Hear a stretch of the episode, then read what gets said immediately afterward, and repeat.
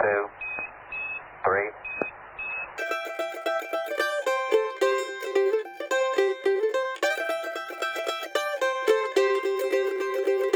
从塑封中解放书籍，让新书不只是新书。欢迎来到我们的播客节目《最近买了什么书》，我是野兔。大家好，我是山猪。今天是我们的第七七期对第七期节目。我们在录制这期节目的时候，八天的国庆长假刚刚结束。而且还上了两天班。我们上一期节目是在旅途中录制的嘛，嗯然后一下子就像我回到了现实回到了现实的这种状态。这期我们会跟大家聊一聊我们最近买的几本书，也都是这种现实性比较强的书。嗯，是的。嗯，那我们直接进入主题吧。嗯今天第一本要跟大家分享的书，实际上已经买了，应该有一个多月的时间了。嗯嗯这本书我也因为在这一个月的过程当中，断断续续也把它读完了。嗯，那今天来跟大家分享这本书的书名叫做《我的二本学生》，它的作者是黄登。如果你最近有听播客的话，有几档还比较不错的播客也都有邀请到黄登老师嗯来聊他的这本书。嗯，那在一些比如说像《三联生活周刊》，也都对黄登老师这本书所衍生出来的二本学生这个群体的话题进行了很多的讨论。嗯这本书我在买的时候，我就想着可以在节目里面跟大家聊一聊。但是，就是随着这个话题已经发酵的时间比较长了，已经很多人去谈论了这个话题以后，我心里其实有一点担心说，我们还能讲一些什么东西呢？对但是你来聊还是有特别的意义，我觉得。对，这就你的经历，对，这就说回到了我买这本书的一个一个动机。嗯，呃，先来简单介绍一下黄登老师。呃，黄登老师其实之前他写过一篇文章，是对叫做一一个农村儿媳眼中的乡村图景，啊是在很多年前春节的期间，好像也不算太久。嗯我记得嗯当时那篇文章确实是疯传，对对很火。对，嗯然后他又出了他的第一本书叫《大地上的亲人》。人，对，那这本书呢，是从他的职业在深圳的一所学校担任老师这十几年来的这种观察，因为他所在的是一个二本的一个院校，嗯，他在任教的这个过程当中，通过和他的上千名学生的这种接触，嗯然后让他觉得二本学生这个群体非常的有代表性。嗯，用他的话嗯说，就是他认为二本学生是一个和土地和中国的这个大地粘附最紧密的年轻群体。嗯他觉得是一个窥视的呃现状的一个非常好的窗口。对，像这本书，它在封底上面就有这样一段话，他觉得二本院校的学生从某种程度而言，它折射了中国最为多数普通年轻人的状况，他们的命运勾画出了中国年轻群体最为常见的成长路径。如果其实不是在了解这个话题之前，可能很多人是没有这样的一个概念，就是原来二本学生在中国普通高校的这个学生当中，他占的这个比例其实相当大的。回到我买这本书的这个动机，因为我最近三年也是在一个地方普通高校，呃，在给同学们上课。嗯，对我们这种属于外聘教师，所以相比真正高校里面的教师，他可能有，比如说你要有很多行政的这种事务啊，对你们来说，我们比较简单，对，就只是上课，只是给同学们上课。嗯那因为我所在高校里面所带的学生，和黄登老师所在广东的这所院校所带的学生专业是类似的。虽然说我我现在在的这个高校，它已经不是二本学校了，其实其实已经在地方也是一所不错的学校，但其实我觉得。呃，把二本学生的这个概念再放大一些，其实有很多地方普通的这种学校，它也是有一些对一些一些一些类似的地方的。嗯，所以我们同样是在这些院校文科的专业去上一门非专业的课，同样也都接触了很多像黄登老师笔下的这种学生，所以有了这样的呃职业的经历带入进来，我就很想去看一看黄登老师。呃，他自己结合自己的经历，他从他的学生身上能够看到一些什么样的地方。嗯，但是我把这本书买回来以后，看完以后，反而给我印象最深的不是他所刻画出来的这个群体的样貌，嗯，给我印象最深的反而是黄能老师，他作为一名二本院校的教师，他是怎么样去扮演好这样的一个教师的角色的？就像我我看的时候，我就跟你说嘛，我看完这本书，我就好盼望着下一个学期快点到来，因为我发现，在黄东老师身上真的有很多让我很钦佩的地方。他能够跟学生之间的那种关系，以及他的那种观察，以及他希望能够通过他的课堂，甚至于四年的本科的阶段的教育，他所希望能够给学生带来的一些东西，我会觉得让我特别的钦佩。这个真的很不容易。嗯就是我们都知道，在大学的这个校园生活里边，其实老师并没有，就就我个人经历，我觉得老师并没有在我的工作、学呃学习和生活里面扮演太多的这个角色。很多时候，老师跟你是比较脱离的，你就上课嘛，嗯，大学是很自由的嘛，上完课，然后跟老师可能也看不太着，嗯，平时交流也少，所以黄登老师这个书，就是他能有这么多细致入微的观察，当然我没有仔细看，换句话说，你刚刚提到的这一点，嗯，其实对于很多高校老师来说，这不是他们的义务。是的，从另外一个角度来讲，现在的高校老师其实他承担的这种压力其实也很大，嗯，就是教学课堂教学以外的压力，其实是非常大是的，是的，哎，可能还有一个就是黄丹老师是班主任啊，嗯，就班主任承担的那个角色，可能还是会不太一样，他关心的学生的方方面面，嗯。嗯，会关注更多一些，嗯嗯嗯，这也让我就是讲到书里面他的几个角色嘛。首先第一个是你提到的这个班主任的角色，嗯，就可能有点类似于辅导员，对，有自己的班级，你所在的这个班级的学生，你会接触的非常多，嗯，那学生可能有什么事都会去找他，呃，这是第一个角色。第二个可能就是他给学校很多的学生上公共课。上公共大课，比如说大学语文之类这样的课程，他能够接触更多其他专业的这种学生。那另外还有一个角色，就是在他们的这种二本院校里面，其实实际上特别在本科里面，其实没有很明确的这种导师制的概念，但他是直接在他们的那个学院里面，呃，提出来尝试要做导师制的这种呃试点，就是从他开始，他是希望能够跟学生建立起一种呃课堂教学之外的一种联系，就是手把手的。在课堂之外，能够有更多的这种交流，有更多的互动，能够引导学生在呃其他方面能够有更多的成长。这给我的这种感觉是真的觉得黄能老师是对于教育的这种投入，是让我非常的钦佩的。你觉得回到你的从业的这个现实里边，嗯嗯据你的观察，你觉得实行这种是有可能性的吗？回到我自己的经历，结合书里面的经验，我也想谈一谈对我这三年接触的这些普通高校的学生的一些观察。嗯其实真的跟黄德老师笔下的学生，呃，很类似。举个例子，就是现在的学生，就像黄德老师在书里面提到的一样，感觉已经被规训的成了一个一个标准化的一个体了。就是你进了学校以后，学校就会告诉你，你四年里面要学什么，你的人才培养方案是什么，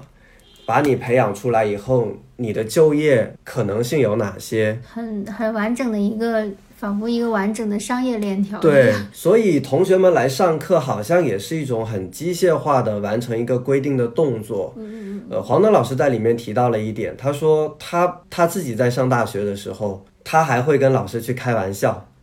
对对对，你对那那个细节，他还会跟老师开玩笑去捉弄老师。嗯但你在现在的大学里面，你几乎是你不会看到有这样的场面。嗯就甚至在课堂里面，因为我上的又是非专业的课程，嗯因为我给同学们上讲新媒体非专业的课程，同学们真的很多给你的感觉就是，凑学分的，对我把学分拿到了。第一堂课，同学们最感兴趣的问题就是老师这门课怎么考核，对，期末怎么考核，平时有哪些作业，任何一门课他关心的都是这些。刚才讲到就是对于学生的这种观察嘛，每一个学期还是会有一些学生主动的来跟我交流，跟我互动。但是我每上完一堂课，我也会跟同学说，今天讲的这个内容有什么想要跟老师交流的，课后的作业你都可以来问老师。确实会有同学来找我，但是所有的同学，几乎所有的同学来跟我私底下交流的时候，他问的永远不是课堂上你讲的，比如说跟新媒体有关的内容，那是什么？他问的所有问题都是跟就业有关，跟实习有关，跟考研有关。真的，就是我去给同学们上课的时候，同学们最喜欢听我讲什么呢？不是课堂上的那些内容，而是他很好奇，哎，你毕业以后你是怎么样？现在比如说你在出版社工作，你是怎么样？去完成你的整个的个人的职业规划的，你是怎么样去找到一份这样的工作的？老师，你对于我现在，比如说我想考研，我想就业，你有什么建议吗？我我现在大三了，我大四了，那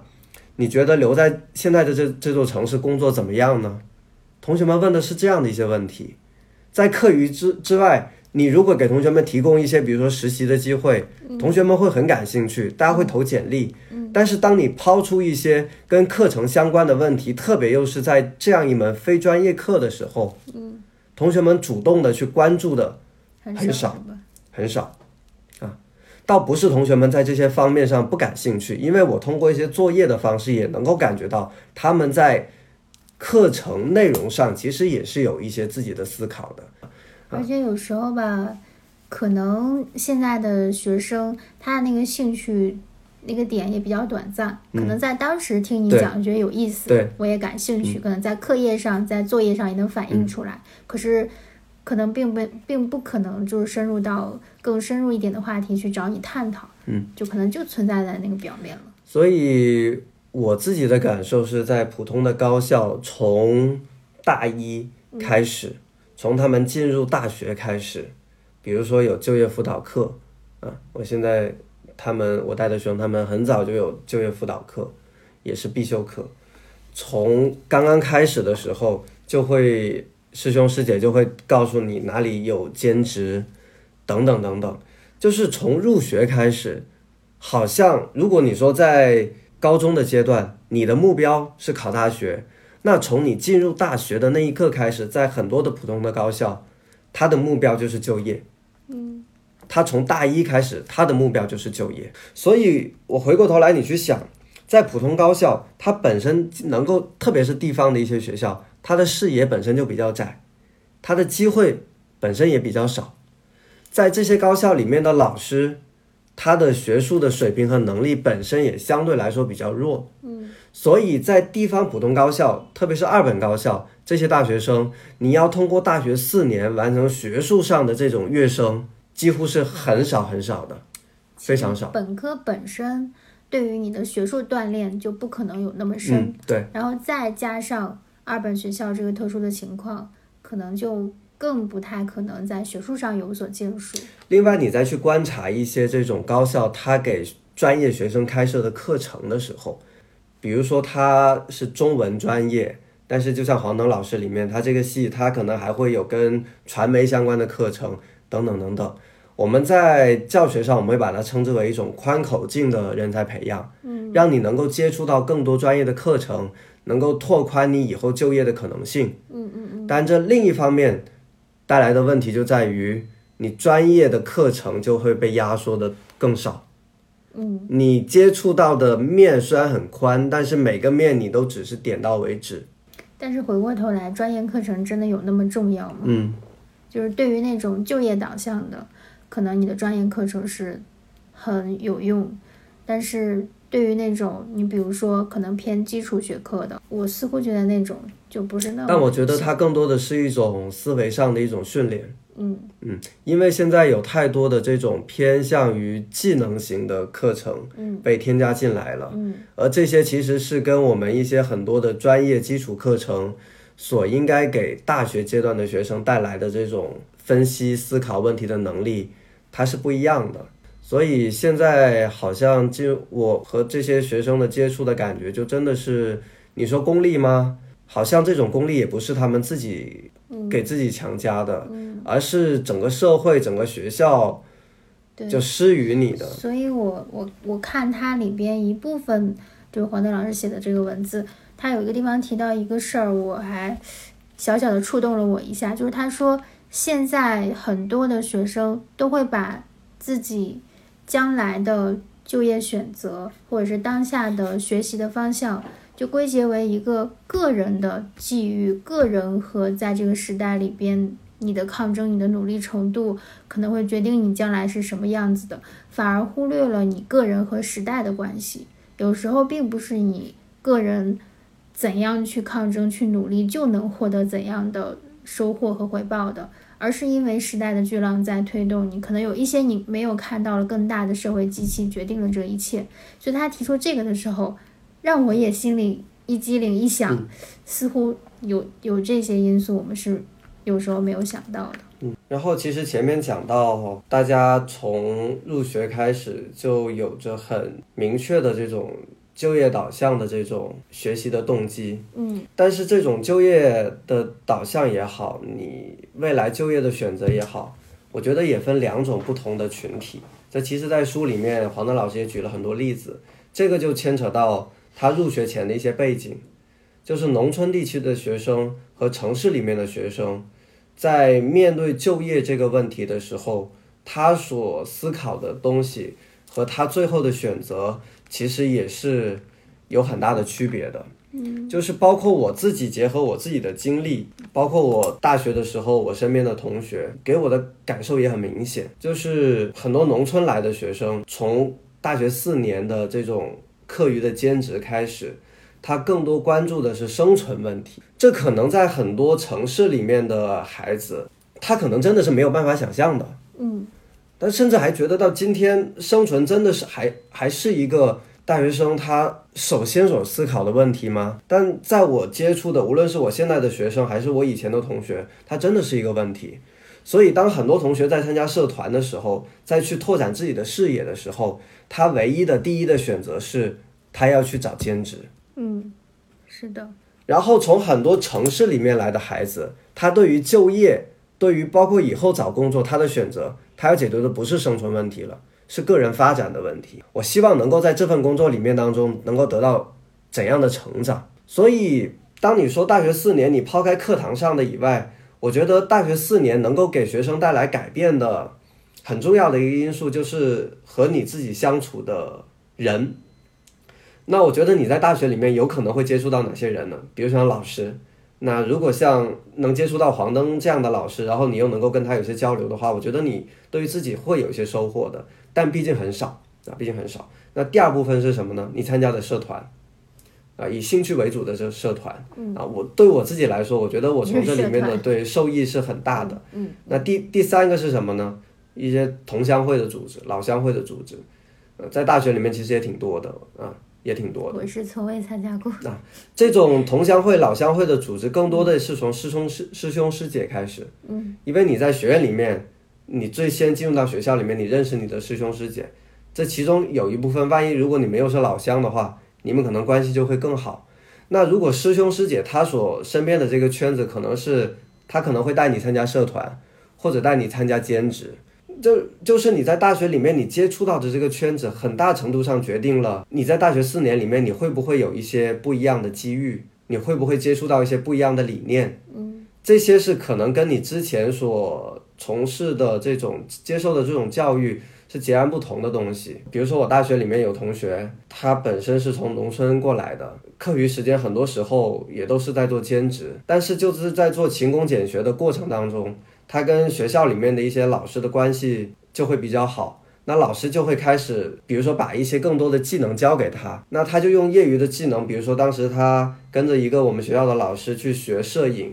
学剪辑，后面就变成了他的一技之长。他去工作的时候，这就成了他自己比别人强的地方。他拍片子、剪片子就比别人厉害。我在大学里面，我接触到的这种社团，然后社团有机会让我去跟。呃，国内其他高校的同类型的社团的人去接触，嗯，所以我的视野才能够非常快速的去去去不断的去放大，去去拓宽，嗯，这也是我觉得你在大学四年里面，你接触什么样的人和你最终带来的结果很不一样的地方，嗯，那像有一些跟我同一个地方来的，可能他在大学里面，他更多结识的是他的呃同乡的师兄师姐，就是你在这个小群体里面，你要找到个人的这种成就感，相对来说是更容易的。但是如果你接触的这是一个更大的圈子的时候，你要实现个人的这种成就感获得的时候，你就要接触更多的东西，付出更多的努力，嗯，这给人带来的这种变化也是不一样的，嗯。但是不得不说，在很多的这种二本院校、普通高校这样的这种更大视野的机会太少太少。嗯嗯，所以你就会发现很多的这种学生毕业以后，他的就业的路径其实没有我们想象中的那么宽。像我接触的这些学生，基本上毕业后，因为是师范大学嘛，我接触的学生毕业以后，无非就这几种路径，大部分的去做老师，嗯大部分的去做公务员。嗯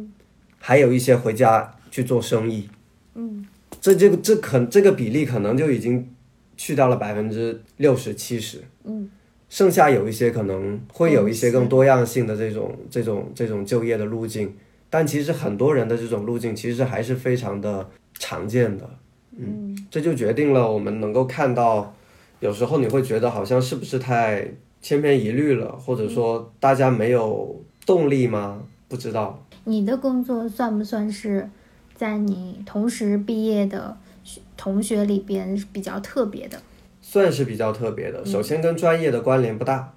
嗯，跟专业的关联不大。嗯。另外，其实我所在的城市，基本上大多人还是会回到自己的呃家乡。家乡。这其实也是我一个很我觉得这个确实是地方院校的一个特点，嗯嗯嗯有可能。嗯黄德老师在这本书里面，他对比了他十年前后带的两批学生，他就很明显的感受到，就是现在这批学生的这种 差别。嗯就你现在在课堂、在讲台上面，你去跟同学们讲，同学们如果不喜欢这个内容，面无表情的低下头玩手机，这这是一个非常常见的一个一个一个状态。现在似乎是，就是学嗯生对老师也没有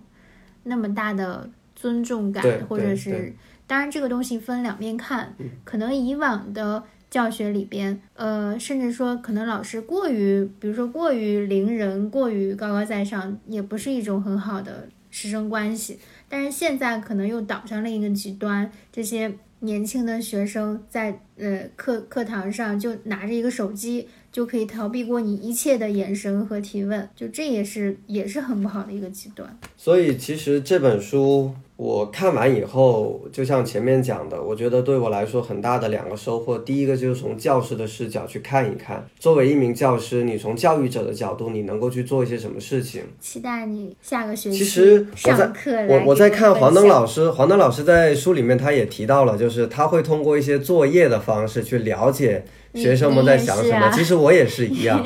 就在课堂上，因为我给同学们上这门课叫新媒体概论与实务，嗯那我就特别的想知道，在整个新媒体的这种环境之下，现在同学们都在干喜欢什么喜欢什么样的东西我记？得你给我看那个作业，有百分之，我也挺惊讶的，感觉百分之八九十的学生都在说自己的特点嘛，描述自己的特点都是晚上不睡，早上早上不起，夜猫子。哪一天一天不看小视频就难受，嗯一定要看嗯小视频。嗯就是我觉得这种惊人的一致，还真的是一种时代特征。对，所以我我我也经常会通过作业的方式，让同学们去表达一些自己的观点，去看一看同学们到底在想一些什么样的东西。但我觉得还没有做到的是，当我去通过这样的一种方式去了解学生以后，我没有能够给学生更多的一些带领他们去做更多的这种思考也好。因为我看像黄登老师，他去给同学们讲现当代文学的时候，他除了把课堂讲授的部分，他还会在开学的时候就罗列出很多的这种课题，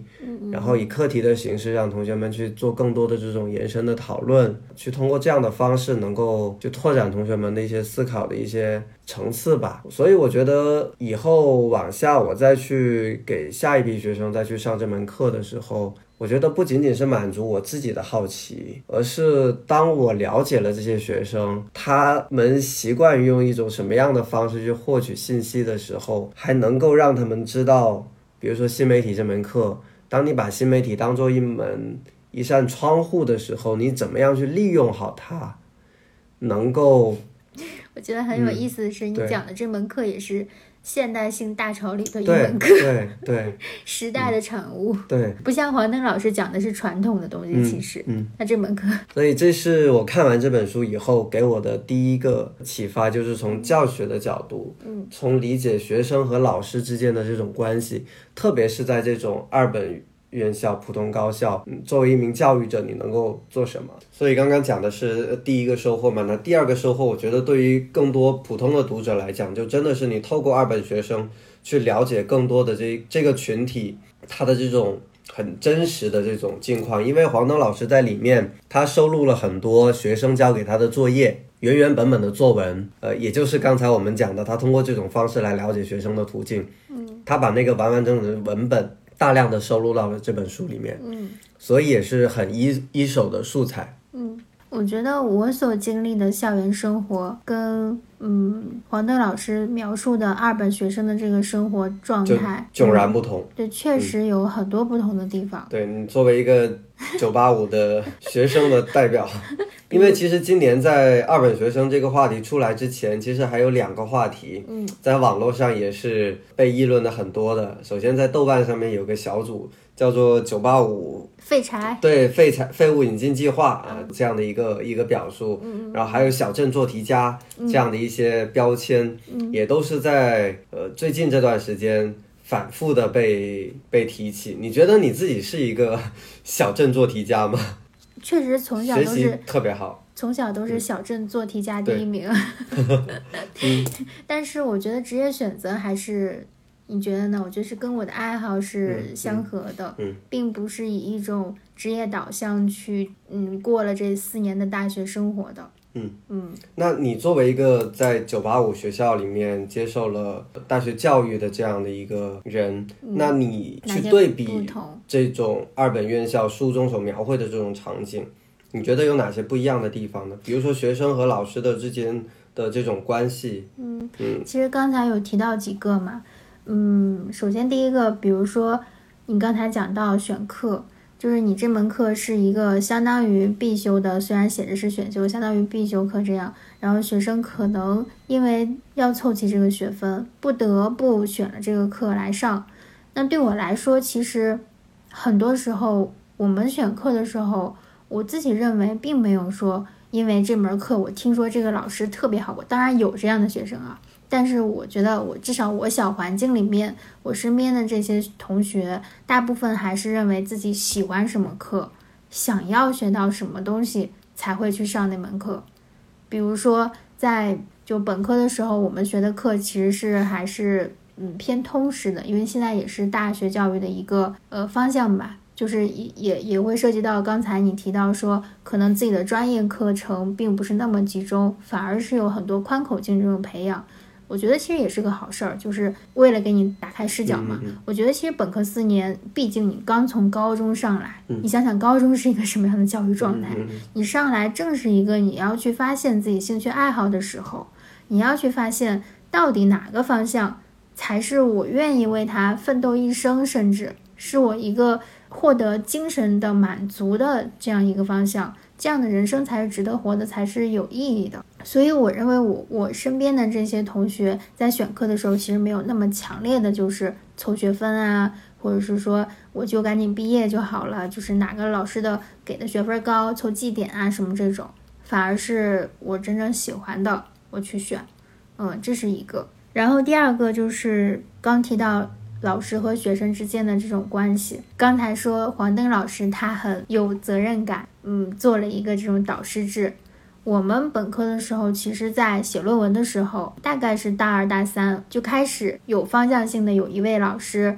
你跟着这位老师可能更多的接受他的指导去写你的论文。所以相对来说，论文的完成度，我认为应该是说比一般的院校肯定是要好更多的。你的学术的思路的构建，嗯，这种学术做学术的方法，你肯定是要更具体系性一些的。我觉得这个很重要，就是它并不是说写一篇论文就完事儿了，就就结业这样，而更重要的确实是你说的锻炼你的思维，锻炼你的逻辑，锻炼你在提出观点去论证的这样一种思维模式。这个是重要的。所以，我们学生和老师的关系，尤其是你跟导师的关系，我现在跟我导师关系都很好。就是本科导师，呃，甚至在我后来读硕士的时候，本科导师都是我非常重要的一个引领我走进那扇门的人。平时在私下，我们也会有很多交流，比如说我们可能到老师家做客呀，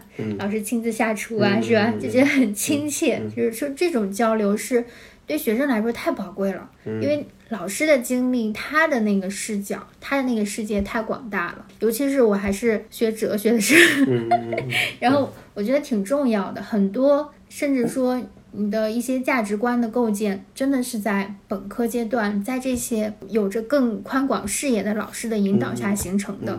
所以也很大程度上影响了我之后看很多东西的这个视角，包括对自然的关注，包括对自己之后对。职业的这种选择和规划，嗯，影响都很大。然后第三个是，我觉得我的同学之间不是那么的，就是说，呃，像一个生产链上的产品一样的，各个的模式化的一样的，呃，而是大家个性真的很鲜明，就每个人他有自己的追求，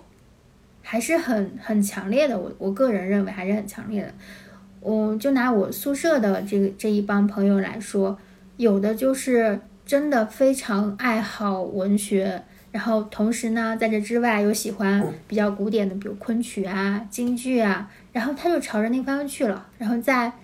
大二还是大三的时候，就选择了那叫什么转专业，而且不惜留级一年，他都是很乐意去做这个事儿的。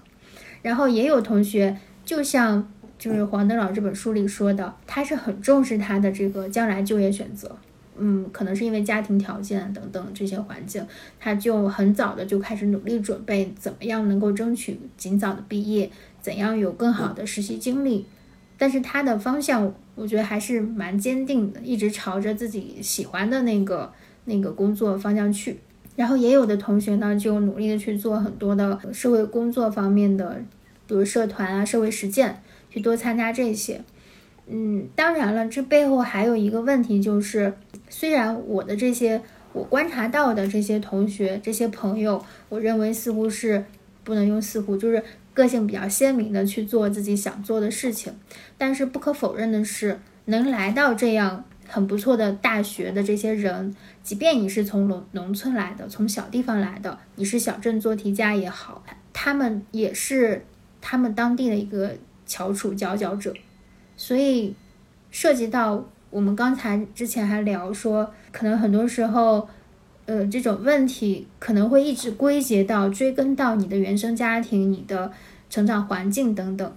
确实都有影响。但在我们讲到家庭的这些因素之前，你觉得名校的这个标签会不会给很多学生带来一种更自信的这种感，让你觉得你跟其他的学生相比？他会给你在这方面带来一些这种优越感吗？或者说自信心吗？我觉得肯定会有，但是对于我个人来说，对于一个学哲学的我个人来说，我自己认为我的理想主义，我个人对自己的那个定位，内心的那个定位是更重要的。反而那个所谓的名校标签都是别人口中的，就是每一次跟别人做自我介绍的时候。别人会发出一声惊叹：“哇，你是什么什么什么？”嗯，我自己内心其实并没有那么大的波澜。但其实我在看到，比如说之前在豆瓣的这些小组的时候，看到所谓的“九八五废物”这样的标签的时候，嗯，我会觉得其实这是九八五学生的一种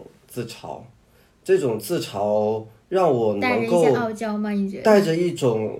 优越感在里面。因为其实你能够有这样的一种自嘲的背后，它一定是有一定的资本和底气的。嗯，它其实是你自己对自己精神层面的这种关注，你才会引发这样的讨论和这样的话题。是的，是的。那在很多的这种二本学生和普通院校的学生，他们看来，他们甚至还没有到这种精神层面的思考，他们就被很多很。更为现实的东西，嗯嗯嗯，所推着他们去往前进，所以你能够看到很多的这种讨论，它其实都是带有一种给我看到带有一优越种感的是？带有一种优越感的这种自嘲。但是为什么会这么多人参与这个自嘲？我觉得时代的原因，嗯，也不能归结为说个人的一种优越感，有时候真的是一种沮丧感和无力感，甚至。这种无力感甚至是一种对比，你甚至会发现，如果你用一种现在人的这种生活状态来来来去对比的时候，你会发现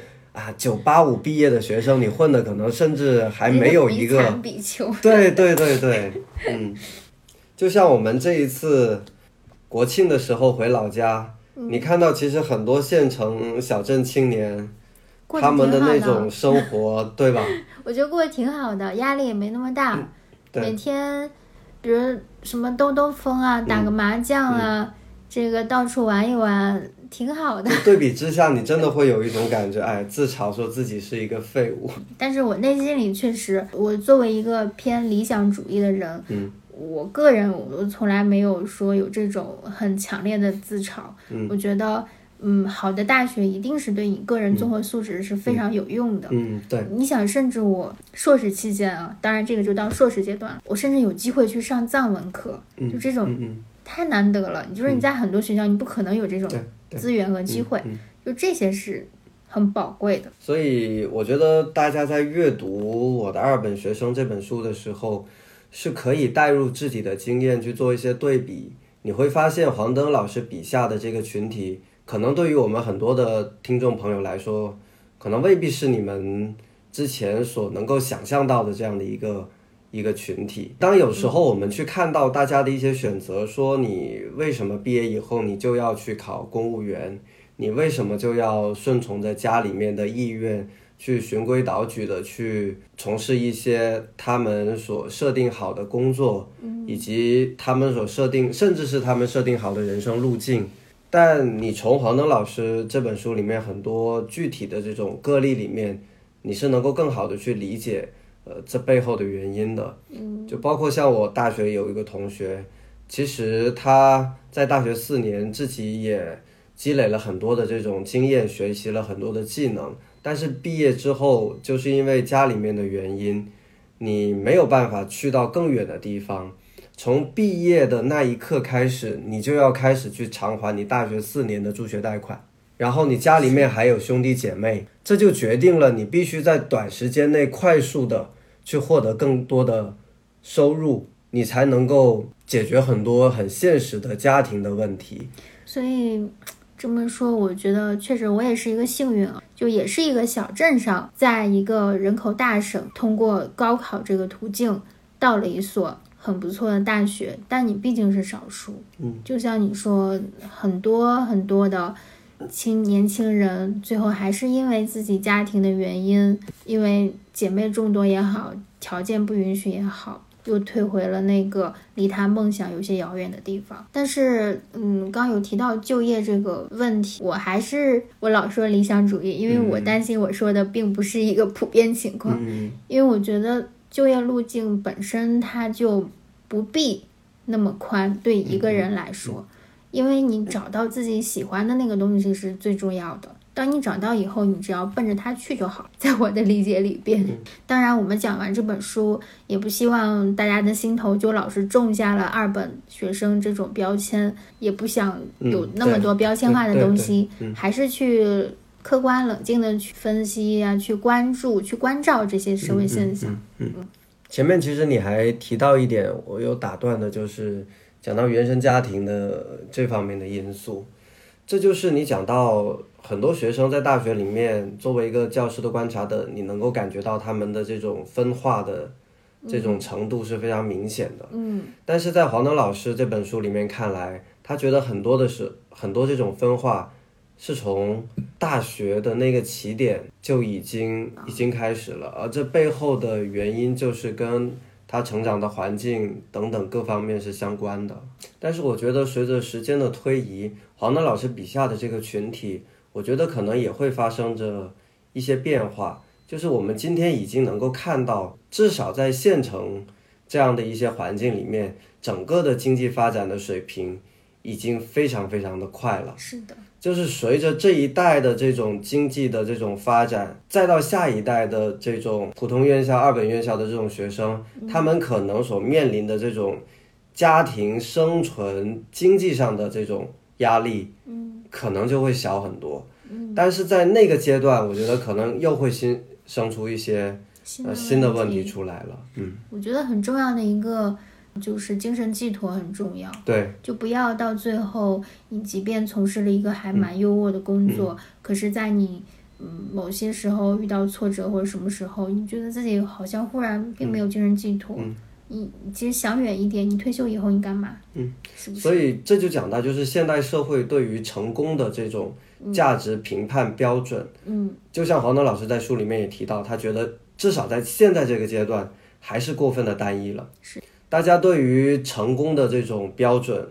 稳定、呃收入高，你能不能买房，能不能买车？我可以现身说法呀，嗯。就是其实我的父母，你觉得对我的工作一开始是认同和满意的吗？我觉得也、也没有，就他们还是顶着那个传统的思维的光环，觉得一所好大学的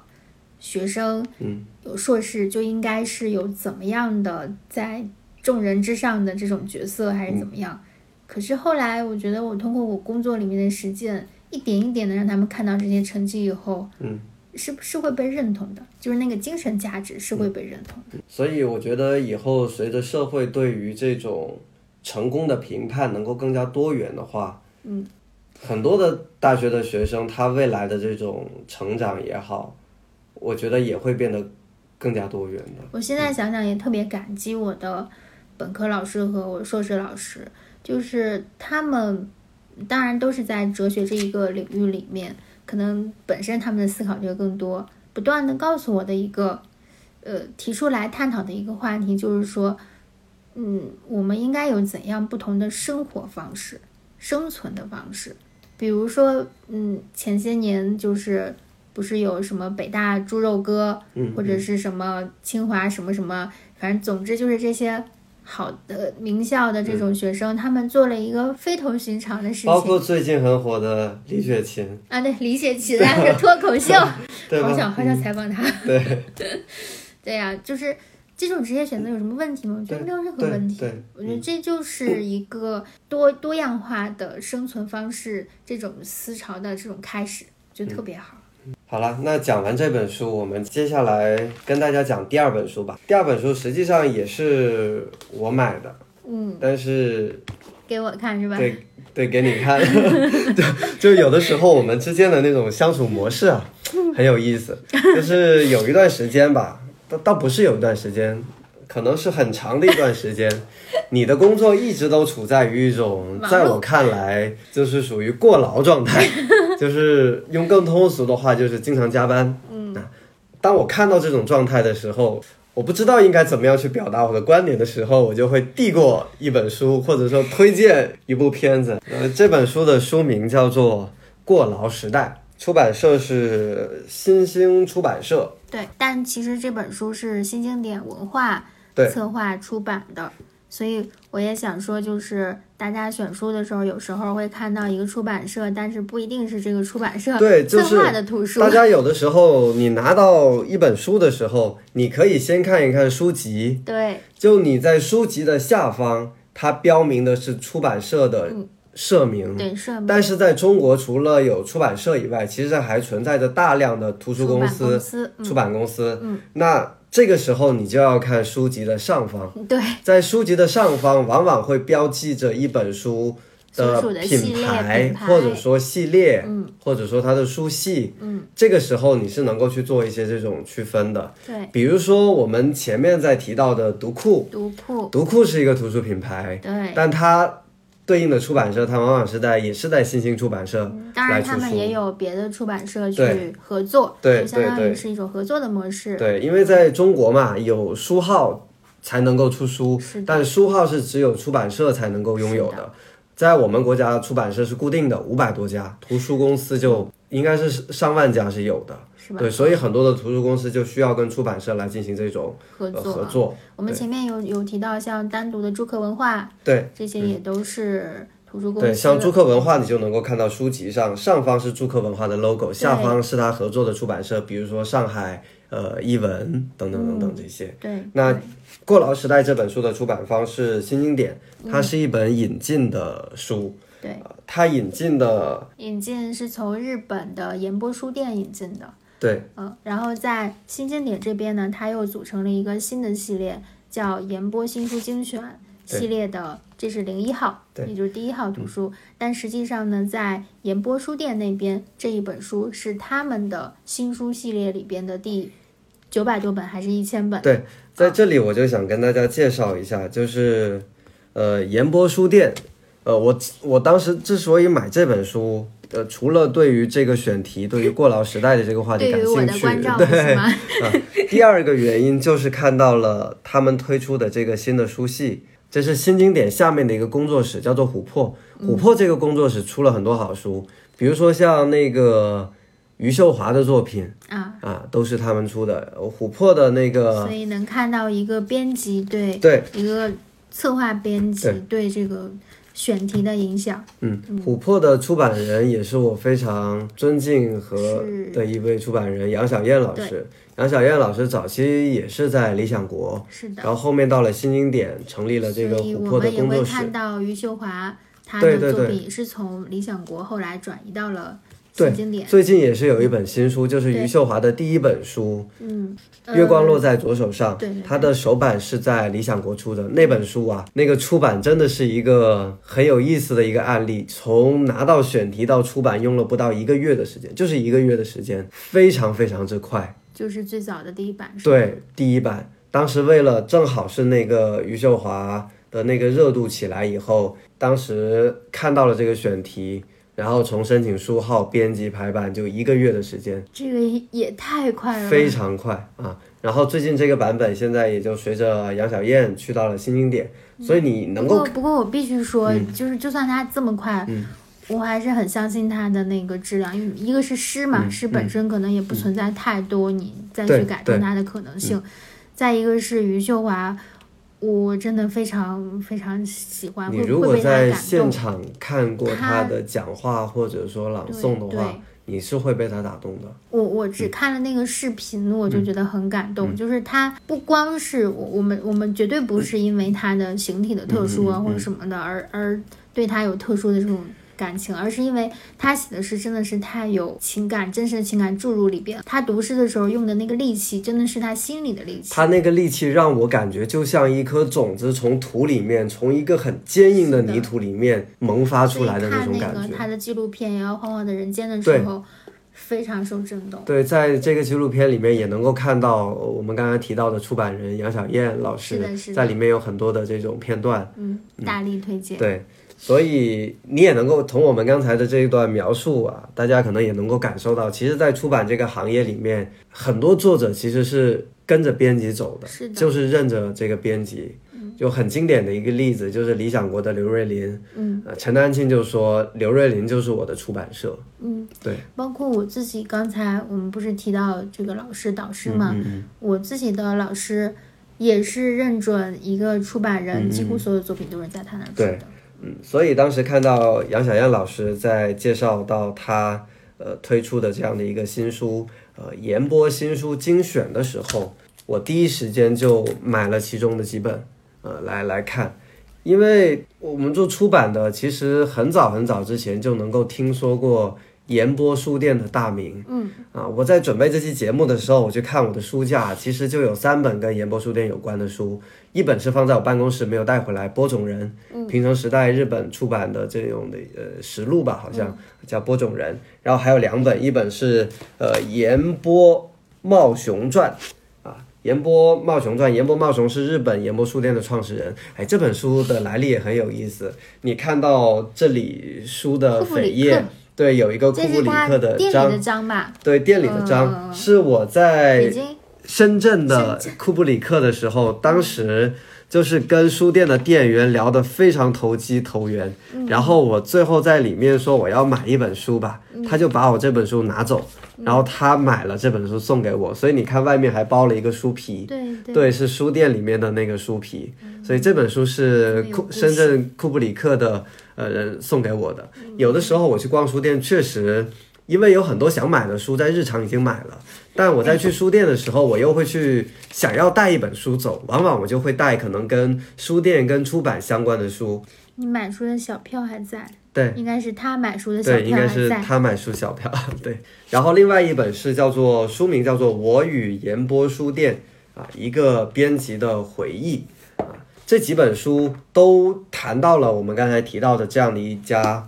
出版社啊，在日本的一家出版社。它其实我曾经看过一个比喻哈，说言波书店之于日本，就类似于商务印书馆、三联、中华书局这几家至于中国，之于中国，所以你可以想象到，就言波书店在日本出版业当中它的这个地位，一个非常老牌而且值得尊敬的出版社。有一句话我反复在很多场合就看到，就是一个读者，就是他说这样一句话，就是把教养托付给了这家出版社，教养之托付。嗯，就是你读了这些言波书店，它里面等一下我们会谈到它的新书、它的文库本等等等等这些，给日本的这种民众带来的这种思想的启迪，是起到了非常非常大的作用的。那我们今天讲的这本《过劳时代》，它出自的这个言波新书，其实第一眼你在看到的时候，是不是对于这个新书，我一开始不了解这个言波嗯新书本身，它是一种系列的时候，会以为，哎，新书什么是什么意思呀？对，可能很多读者看到这个这个言波新书的概念的时候，以为是比如说引进至日本研波书店他们最新出版的一些书，但实际上这里的“新”它指的是一种与时俱进的意思，它就是关注当下大家。在这个时间段，大家可能更关注的一些议题，所以这本书的一开始啊就是有一个致中国读者这一篇小文章，也是言波新书的主编永沼浩一他写的一篇文章。我猜测可能也会是新经典出的这一套言波新书精选的一个总序吧。嗯我我猜测啊，嗯所以他这里边也讲到新书，什么是新书？新书是日本的这样一种独特的出版物，然后讲到它最大的特点是小而紧凑。首先，一个是字数，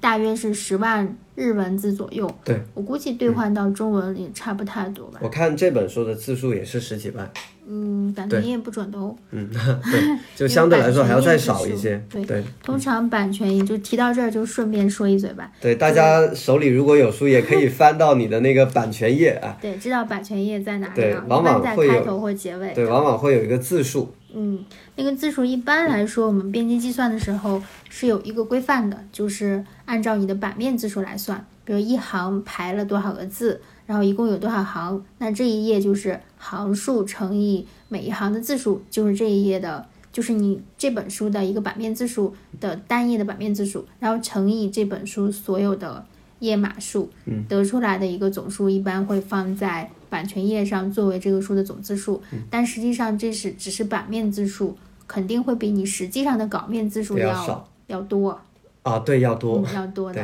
对。所以一般来说得换算一下，嗯 不一定得看你这个排版的疏密程度了。嗯估计这本书也是十万字左右的一本一本小书。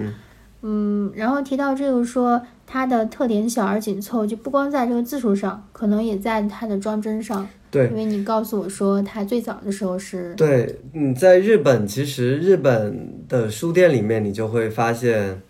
大概有三种三种类型的书。一种在日本他们称之为单行本，其实就像我们现在的普通的这种出版的书，精装书、瓶装书。嗯。另外还有两种占的比例也是非常大的，啊，一种就叫做文库本，其实也有越来越多的人会把它称之为口袋书，你可能会更容易理解。嗯。它的开本非常小，大概是可能六十四开。嗯大概是那样的一个开本，叫做文库本。另外一个版本就是新书，所以你在日本的这种书店里面，你能够看到有大量的这种小开本的书。其实我们今天看到在日本有大量的这种文库本，它的起源就是从岩波书店这里开始的。国内的现在也开始引进了，也有像读库不是引的那一套，读库有一套，也是从日本的文库本来的，对对就佐野洋子，就是对对人个人的传。对嗯对，那一套也是一个文库本。我之前还买过一本，我忘了我是在哪里买的，是太宰治的那本童话，我一下想不起来叫什么名字，非常好看。我当时这个本书也特别有讲的冲动的，我买了一个文库本，非常漂亮，它的那个封面是用这种有点和纸的那种感觉做的，然后上面是一个绿色的书名。特别漂亮，我忘了叫什么名字，回头所以现在也有很多国内的读者也都说，呃，出版社为什么你老是出精装书啊？你能不能出一些小开本的书？能不能出一些平装书，比较便携，阅读起来也很方便？那其这其实也就是日本当时要呃做文库本的一个初衷，就是一方面它能够更加的便携，另一方面它的成本很低，嗯，因为你的纸张小，开本小。呃，你的成本相对来说会比较低一些，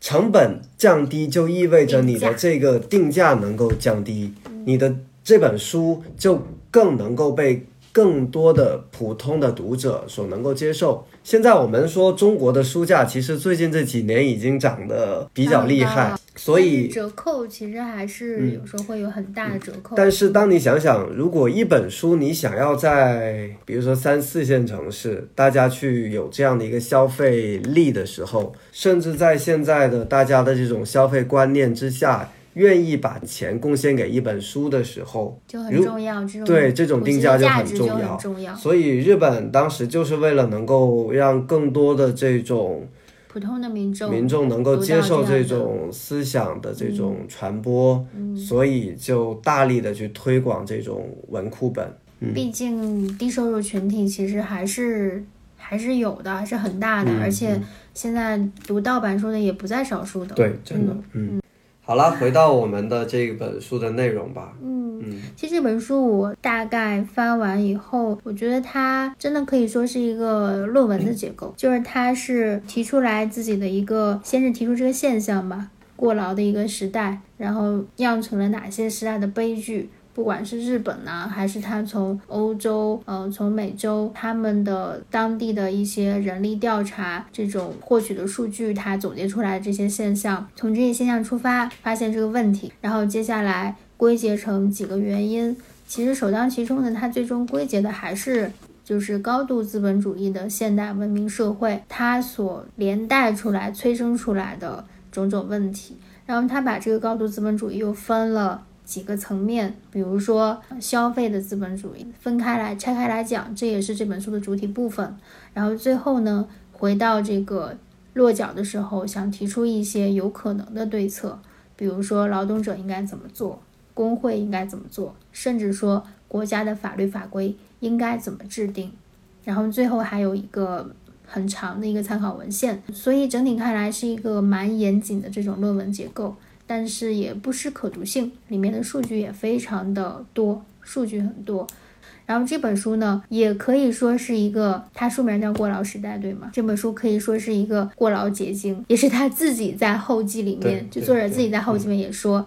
编辑是言波书店的这个这位编辑和他两个人可以可以说都是工作狂，然后两位工作狂合作出来了这本《过劳时代》，就多多少少也让人有些感慨。而且它在，呃，中文版是在一九年一月出版的，但是这个森冈孝二他也是可能也是工作中积劳成疾还是什么，就是有心脏病嘛，也是在一八年的六月六月还是八月就也是因为这个病情突发就去世了，就让人挺挺感慨这样一本书，就觉得好像是以自己的这种最后又证实了自己的这个作品一样。翻完这翻完这本书以后，也是觉得，第一是我挺震惊的，就是说，其实过劳死这个呃现象已经被很多地方在研究，不管是国外还是国内，可能国内起步是比较晚的，但是也有这样专业的甚至国际研讨会在举行，在研究了。所以这么多的这种学者也好，去研究它的背后是不是指向着这确实是一个当前社会非常突出，而且覆盖的群体非常广泛的一个社会问题呢？我想应该是的。包括作者在里面提到“过劳死”这个词最早被更多世界人民知道的，嗯，这样一个关键点吧，就是在日语里面，它那个“过劳死”的音译吧，音译应该是叫叫 c r o c h e 还是什么，然后这个词后来被。牛津英语词典的在线版在二零零二年收入。其实从这个词典的修正，可以标志着一个事件被标签化、被现象化、被专名化这样一个过程。所以显然它是已经进入到公众视野，并且是可能很多群体还有劳动者都面临的一个情况。你觉得怎么去定义过劳这个概念呢？结合你我们自己的这种工作。你有没有觉得我很难定义这个？我我似乎觉得好像对过劳的这种判断，除了你自己身体上、心理上的能感觉到一些不舒适之外，是不是它会连带着一种对工作的厌倦？如果我们要给它去下一个比较容易衡量的定义的话，这几年大家在热议的，比如说九九六的工作制。嗯，甚至我有朋友在上海的一家互联网公司，就真的是零零七的节奏，早上十点到晚上的十点，然后一一周七天都是这个样子，就工作压力非常大。我觉得像当我们谈到九九六这样的工作状态的时候，我觉得应该已经能够就是我们所要谈论的过劳的这样的一种工作标准了，可能已经超出了我们正常的需要休息的那个作息时间表。就是超出过多，已经会造成对你心理啊、生理的这种损伤了。但是这种工作状态真的是当今中国社会已经比较普遍的一个情况。而且年轻人就是，比如说我们前面咱俩有提到，比如你你之前做一个你很喜爱的一个活动，可能一个月都没有好好的休息一天。但是你不会觉得这有什么？你没有感觉到辛苦，甚至你觉得很开心、很投入，那这种算不算做一种？所以在。翻看这本书，思考这个问题的时候，我会有一种感觉，就是在今天的中国社会，我们要去实现个人的价值，你所需要付出的时间成本是越来越高的。你怎么去理解这句话呢？就是我们要实现我们自己的个体的价值，你就需要你自己所做出的努力工作被别人看到。但是在今天，被看到是一件相对来说没有那么容易的事情。所以很多人是需要通过更多的时间、更多的付出，做出更多的成绩，你才能够被别人看到。另一方面，现在的这个社会的发展的速度太快了，你每天都要去接受新的讯息，学习新的技能，所以你要去赶上这个时代的步伐的时候，你就必然要付出更多的时间去学习，去积累你的经验。我觉得你说的这个还是很正向的。就是是个人对，就像你刚才讲的那种状态嘛，就是对。有的时候我在做一个项目的时候，我可能连续一个月都没有休息，都加班，我也不会觉得这好像是一个什么样的问题。它背后的逻辑可能就是我要实现我个人的价值。当然，这种价值也包括我前面讲的这种精神层面的获得感和成就感，可能也包括比如说你的收入、你的报酬。我觉得这都是相关的，只是在今天你要获取这些东西，你要付出的时间成本，我觉得是要更多的，比起其他的一些阶段，或者说过去的某些某些阶段。嗯，其实我我觉得这个过劳死可呃。过劳可能已经，我已经不小心谈到过劳死了。这种过劳可能会让人感触，或者说抵，就是发自内心抵触的这种情况呢，已经不是这种正向的，你去完成一个什么事情，你想努力的获得自我成长而付出的那些巨大的精力和时间投入，而是因为有些时候你是被迫，比如公司要求你。去完成哪一些工作，而在这些工作中，你不一定能够看到你有什么样的获得，不一定能看到这些工作有什么意义。这种情况下，过劳会无比突出的呈现在你眼前，你觉得非常累，无论是从身体上还是你内心精神上，你都觉得很受折磨。但你觉得？让很多人还是选择去接受这种九九六六的这种工作状态，它背后的理由是什么呢？就像很多人、很多老板会去讲的，你不做，有大把的人去等着做。是的，是的。就是在今天这个环境，你要去用个人的劳动去换取你的那一部分的价值，你的那份报酬，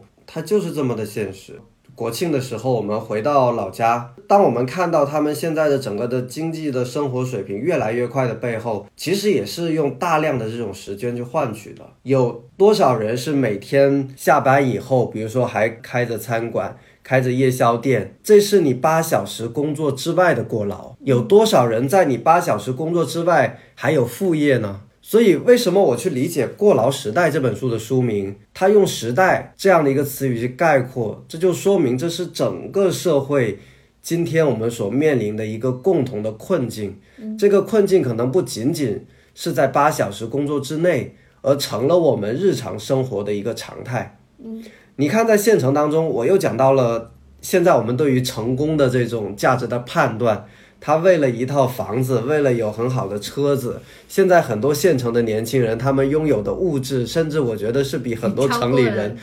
都要超过的。但他们其实背后也花了很多的这种时间成本在里面。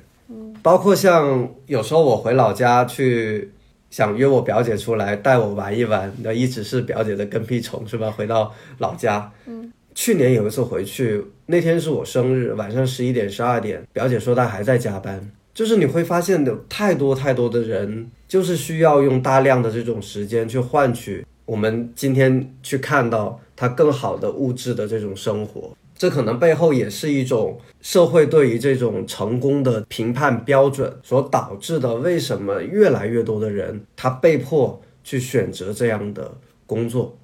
我觉得是。作者说的也就是没有没有错，就是他说背后的这个驱动还是资本，就是这种高度的资本主义、高度的现代文明。比如他提到说二十四小时便利店这个现象嘛，对，他说虽然说你现在有了这种二十四小时的便利店啊，或者是什么药店啊，对大家来说，对很多人来说。你的生活是更便利了，但是是不是隐形的里面其实有更多的人在过劳？你看，有时候我们晚上在网店购物的时候，晚上九点十点，包括网店客服也都在和你沟通。但是其实，在书里面是不是也有这部分的内容介绍到，其实过劳不是今天的这个阶段才出现的这样的一种状态？是的，其实他他提出来，他甚至对工作时长这件事情做了一个历史的回顾和梳理。可能在历史上，曾经哪一个时期人们的工作时长也是非常长的，然后之后又进入一个，比如说机械化呀，取代这个人工劳动，甚至说中国也有一个阶段，就是下岗的工人很多嘛，也有这种阶段，然后人们工作时长减少，然后再到这种高度资本主义化，你发现。你的工作的可能性、就业的可能性变得更加宽泛的时候，更多了。然后这种过劳的现象又再次出现，它也是梳理了这样好多的这种时间的这种线、时间线梳理出来。其实是一直到我们现在这种所谓现代化真正的开始成为现代化的时候，我觉得这个现象才真正的成立，而且开始有法律来关注。这个现象的时候，那表明它真正的成立了，在我们现在这个社会里。刚刚开始讲这本书的时候，我们用了另外一个词去代替过劳，就是加班。嗯，你怎么去看待加班这样的现象呢？作为你的加班的次数是比我呃要多很多的。好像加班这件事情，我觉得我平时效率还是挺高的。嗯嗯，就是感觉事情是做不完的。对，嗯。就像上次我们在稻城录的时候，我也我也有提，我说请假都觉得挺愧疚，但是负罪感请假似的。可是明明，嗯，休公休假这是员工的基本权利嘛，所以就觉得加班这件事情，有时候是你是被被推动的，被整个你所处的这个公司的环境、这个利益链条推动的。所以我刚刚讲到，我有个在上海的朋友。我刚刚还翻了一下跟他的聊天记录，嗯，就是部门强制每天晚上十点下班，但他还是坚持了半年的时间，无论是在这个环境里面得到的个人的成长也好，等等，对你就不知道，让我觉得怀疑这种我们是不是在平时过于法盲了，对，过于在自己的权利这方面意识过于薄弱了，而且其实有一个点也挺触动我的这本书，就是他。反复提到工会的作用嘛，嗯，其实，在我至少在我的认识里面，我的环境里面，我没有意识到工会在这方面的任何作用。但是还是之前的那个问题，就是当老板说如果你不愿意这么做的话，所以俗话都是这样说的，都是说铁打的营盘流水的兵对。对，我最后少谁牺牲的都是是劳动者，嗯。这似乎是一个无解的问题，是吗？但是我觉得，对于当今的年轻人来说，我们去面对这样的一个环境的同时，我们还是要更多的关注自身的这种健康心理的这种状况。包括这本书里面也提到了一些这种量表嗯，测，回头我们也可以在微信公众号里面发出来，就是可能请大家来测一测。可能有的时候你沉浸在这种工作状态，你不容易察觉和发现，但其实它会给你的这种心理啊、你的精神啊，可能是会带来一些这种伤害的，隐形的这种伤害。嗯，所以我觉得，当我们去了解这样的一种状况的同时，更多的去关注自己，关注自己的情绪的变化、心理的变化，能够有一些应对的措施。我觉得这是现代人能够对自己负责的一种态度。就是因为我刚才在想说，嗯，如果是我们觉察到在自己的一个工作，你被聘任的这样一个环境，被雇佣的一个环境里面，你觉得过劳，觉得加班非常多，那是不是有一种可能性，你也可以去选择一个不一样的生活方式，嗯嗯甚至是说现在也有很多自由职业的这样的一个群体，嗯。但是同样，作者在这本书里也提到了自由职业者的过劳，对其实一样的，嗯就是更需要自律，甚至有些时候你反而是因为这种自由职业的不确定性，更加重了你的身体和精神的负甚至。让你的这种生活和工作的时间更加的混为一谈。所以我刚才突然觉得，我本来有点想通了，可是嗯刚才我又觉得挺挺悲观的，嗯 就是这种情况可能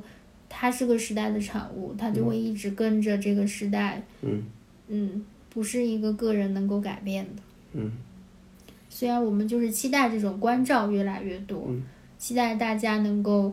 呃，有更好的心情状态，更好的状态去去工作，去去为自己生活，去有一片天地。你觉得过劳的产生，其实是不是大家对于物质的追求还是太重了？如果说你对物质的追求没有那么重的话，你其实可以接受更少的报酬，那你对应所需要付出的这种时间的成本，是不是就会低一些呢？不允许你啊，嗯，你比如说，可能家里有两个孩子读书啊，这种情况，嗯，你就是钱真的没有多的时候，是的，你就是不怕多的。嗯还有这种呃老人的，你赡养老人，嗯那老人生病，这是我们最怕的、最担心的一个事情。对，所以我看到有一些朋友，就是有了孩子以后，就真的非常想要一些接私活的机会，明明是休息的时间，还想出去多干一点，就挣奶粉钱。所以我我觉得像我们这样还挺好的，可能别人花很多的这种业余时间去做副业，去做别的赚钱的事情，我们两个就在这里聊乐呵呵的聊天，然后花大量的时间去剪辑。哎，我们做了这么多期播客以后，发现真的做播客还是一件挺挺耗时间的事情，就虽然很快乐。嗯，一期我们的音频节目，可能中间你剪辑花的时间可能是这期节目的四倍到五倍，你要去听一段，停下来剪。但是不得不说，就是跟很多很多年轻人一样，我们真的要呃多多注意自己的生活作息各方面饮食，嗯一定要学会关照自己各方面的健康。嗯正在听我们这期节目的朋友，也可以在留言区里面去说一说你最近一次加班的时间大概是多晚？比如说你今天或者说昨天你是什么时候下班的？啊、你最近一次能够准时下班是什么时候呢？呃我想到我们当时我在看《过劳时代》的同时，还看到了一部日剧，叫做《我到点下班》下 这种状态其实一个星期里面你也不多。不多，嗯，所以过劳时代，我不知道这个时代什么时候会发生改变，但这个时代还在继续延续的时候，就像我们国庆回去看外公外婆，八九十岁的年龄还身子那么硬朗，我就真的很担心我们这一代人就过早的把我们的身体，奉献给了这样的一个过过劳时代。等到我们老年的时候，我很难想象我们还能像我们上一辈他们一样拥有这么硬朗的身体和敏捷的思维。所以务必呀、务必关注健康，就唯愿大家都是远离疾病。好了，那既然说我们不要过劳，这期节目录制的时间到现在也已经比较晚了，也已经到了该休息的时候了。嗯，那我们这期节目就聊到这里吧。嗯，如果大家想知道更多的关于书的讯息，也请大家到我们的微信公众号“野兔与山猪”呃来看更多的资料，或者是也可以关注我们的微博。最近买了什么书？给我们留言互动。那这期节目就到这里，祝大家早点休息。下期节目见，拜拜拜拜。